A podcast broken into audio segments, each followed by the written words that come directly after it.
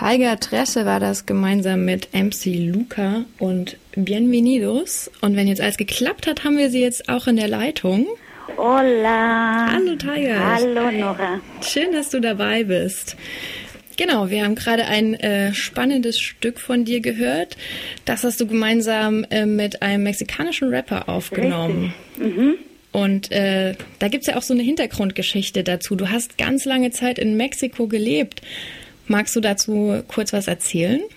Ja, also klar, ich habe, ähm, ich bin so immer zwischen Deutschland und Mexiko aufgewachsen, größtenteils in Deutschland, aber Spagat war immer da. Ähm, wurde auch unter anderem von hier von meinen Eltern und ein paar Mexikanern großgezogen mhm. und bin dann mit 15 Jahren, genau das richtige Alter im Leben meiner Frau, äh, nach Mexiko gezogen. Äh, samt Family und äh, war dann im Endeffekt bis 18 da. Meine Familie ist schon früher wieder zurückgegangen. Ich habe dann noch, war dann eineinhalb Jahre alleine noch unten und seitdem, also seitdem fällt mir das noch schwieriger, mich für ein Land zu entscheiden. Mhm. Das ist einfach dieses Spagat. Ne? Mhm. Ein Fuß ist hier, einer ist da.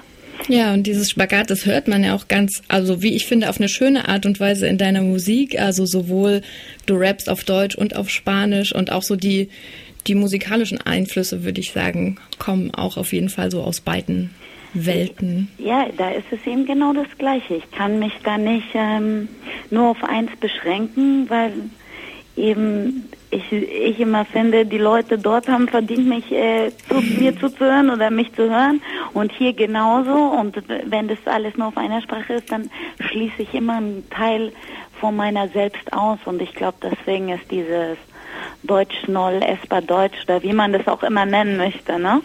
Hm.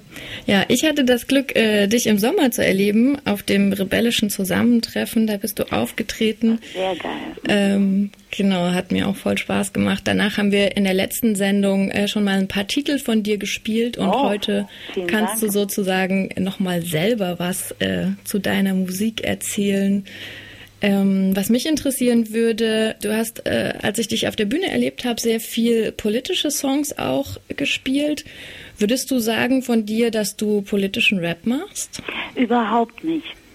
Also, ähm, nee, würde ich nicht sagen, dass ich politischen Rap mache, wobei vielleicht da einfach äh, trotzdem in meinen Texten oder in meiner Person natürlich trotzdem meine Werte und meine Weltanschauung durchkommt. Mhm. mhm. Äh, aber ich würde mich auch nicht groß als ähm, großpolitisch aktiv äh, jetzt direkt sehen, wobei ich immer wieder merke, dass ich, ähm, also dass es bei den Leuten doch so ankommt, was mhm. ja irgendwo schön ist, ja, aber ich, ähm, ich halte nicht so viel von dieser ganzen Politik und ähm, kann einfach nur darüber reden, was ich sehe, was ich fühle, was ich an anderen sehe, was ich auf der Welt mitbekomme. Ich bin sehr viel unterwegs und ähm, ja, vielleicht ist dieses nicht politische gerade politisch, keine mhm. Ahnung. Ich finde auch, das, was du gerade aufzählst, klingt total politisch, ne? Also was nicht nur was bewegt mich, sondern auch was erlebe ich in der Welt, was bringe ich davon in meine Vielleicht Texte. Vielleicht langweilt mich auch nur gerade diese ganzen Leute, die hier immer so einen auf äh, so politisch korrekt und alles machen, weil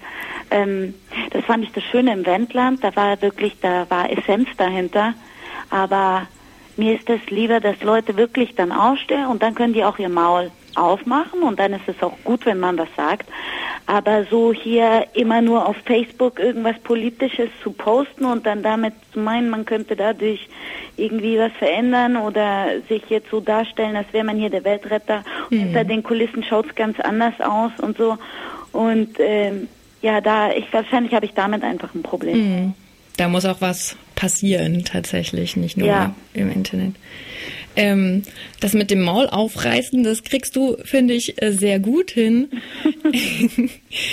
Wie ist es für dich? Spielt es für dich eine Rolle, dass du als Frau in dem ganzen Rap-Business unterwegs bist? Musst du da besonders laut das Maul aufreißen, damit dich Leute hören und ans Mikrofon lassen? Oder spielt das gar nicht so eine Rolle?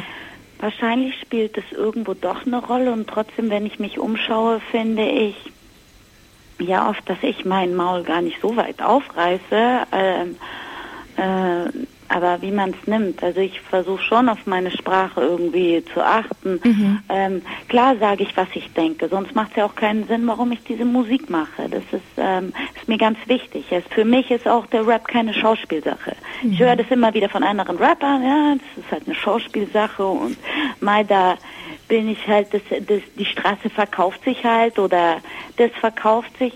Da bin ich einfach anderer Meinung. Für mich ist Rap eigentlich was sehr Authentisches. Ähm, äh, mhm. Und als Frau, so weil du fragst, ich glaube, man muss im Leben sich irgendwie positionieren oder irgendwie auch laut sein, manchmal, um sich Respekt oder um ernst genommen zu werden. Und vielleicht ist es als Frau sogar manchmal noch ein Ticken schwieriger. Wobei ich gerne oft denke, ich wäre gerne öfter leise, um noch viel mehr mitzubekommen. Ne? Hm, okay noch mehr, um, um auch zuhören zu können? Ich glaube, ich kann zuhören, aber ich glaube, dass das auch sehr wichtig ist, mhm. weil in dem Moment, wo man leise ist, danach kann man umso lauter sein. das ist ein schöner Satz, den werde ich mir merken. Ich habe mich gefragt, das wirst du wahrscheinlich öfter gefragt, aber ich habe noch keine Antwort gefunden. Was steckt denn für eine Geschichte hinter deinem Namen? Also die Tresche kann ich mir ja übersetzen, das ist eine 13. Richtig. Woher kommt Tiger? Ja, die einfachste Antwort wäre jetzt von der Tiger und der Tundra die letzte Baumgrenze. Danach mm. wächst nichts mehr. Mm. Äh, aber ja, es hat so, es hat so eine Vorgeschichte eigentlich durch Tiger und äh, ich habe, als ich ähm, damals ins Ausland gegangen bin, ich habe noch nicht so gut Spanisch geredet und ähm, hatte sehr viele, alles was ich hatte war irgendwie Tiger. Tigermäppchen, Tigerposter, Tigerblock, was weiß ich. Ja, also so alles. Hm, ich hatte jetzt keine Leoprints an, ja, also keine Leggings und Leoprints, aber so alles, was man sonst so haben kann, war immer Tiger. Und da hat sich irgendwie das so etabliert, dass die mhm. Leute irgendwann nur noch Tiger zu mir sagten. Das ist ja auch schön, stelle ich mir nett vor. Dein aktuelles Album, Cholemana, das ist ja jetzt schon fast ein Jahr alt. Richtig. Gibt es demnächst was Neues zu erwarten? Ja, auf jeden Fall. Ähm, ich bin gerade am Produzieren. Ich hatte jetzt ein bisschen, also Pause will ich nicht sagen, ich mache immer was. Ich schreibe, ich komponiere, aber ich war drei Monate in Mexiko, war unter anderem auf Tour. Da habe ich nicht besonders viel produziert. Mm, und jetzt, seit ich wieder da bin, ist einiges. Es steckt einiges in den Startlöchern. Mhm. Allerdings kann ich keine Release-Daten oder sonst irgendwas verraten. Das ist bei der Musik immer sehr unterschiedlich. Mhm. Das kann von einem Tag auf den anderen gehen. Das kann aber auch mal monatelang dauern. aber ich persönlich freue mich sehr auf die neuen Sachen, weil ähm, oh, ich äh, kann es nicht erwarten, endlich neue Sachen auch live zu spielen. Cool. Du sagst ja. uns Bescheid und dann sagen wir unseren Hörern und Hörerinnen ja, Bescheid. Das freut mich. Ich hätte noch eine letzte Frage. Das frage ich immer sehr gerne. Äh, unsere Sendung trägt ja so den Untertitel auf der Suche nach und so weiter. Dann kommen so verschiedene Kategorien, aber auf der Suche nach gutem Rap. Mhm. Hast du Kollegen, Kolleginnen, die du empfehlen würdest, wo du sagen würdest, die sind noch nicht so bekannt, mhm. aber die sollte man sich wirklich mal anhören? Boah, gute Frage. Finde ich saugeil, dass ihr das macht. Ähm, ein bisschen spreaden. Ja, da gibt es schon ein paar Leute, wobei ich ähm, da, da wahrscheinlich die noch nichts draußen haben, sonst auf der Suche nach. Mm, und das muss deutscher Rap sein. Nee, überhaupt nicht. Das kann auch gerne aus Mexiko geile, oder sonst äh, herkommen. Ich habe eine sehr geile Band entdeckt im Internet.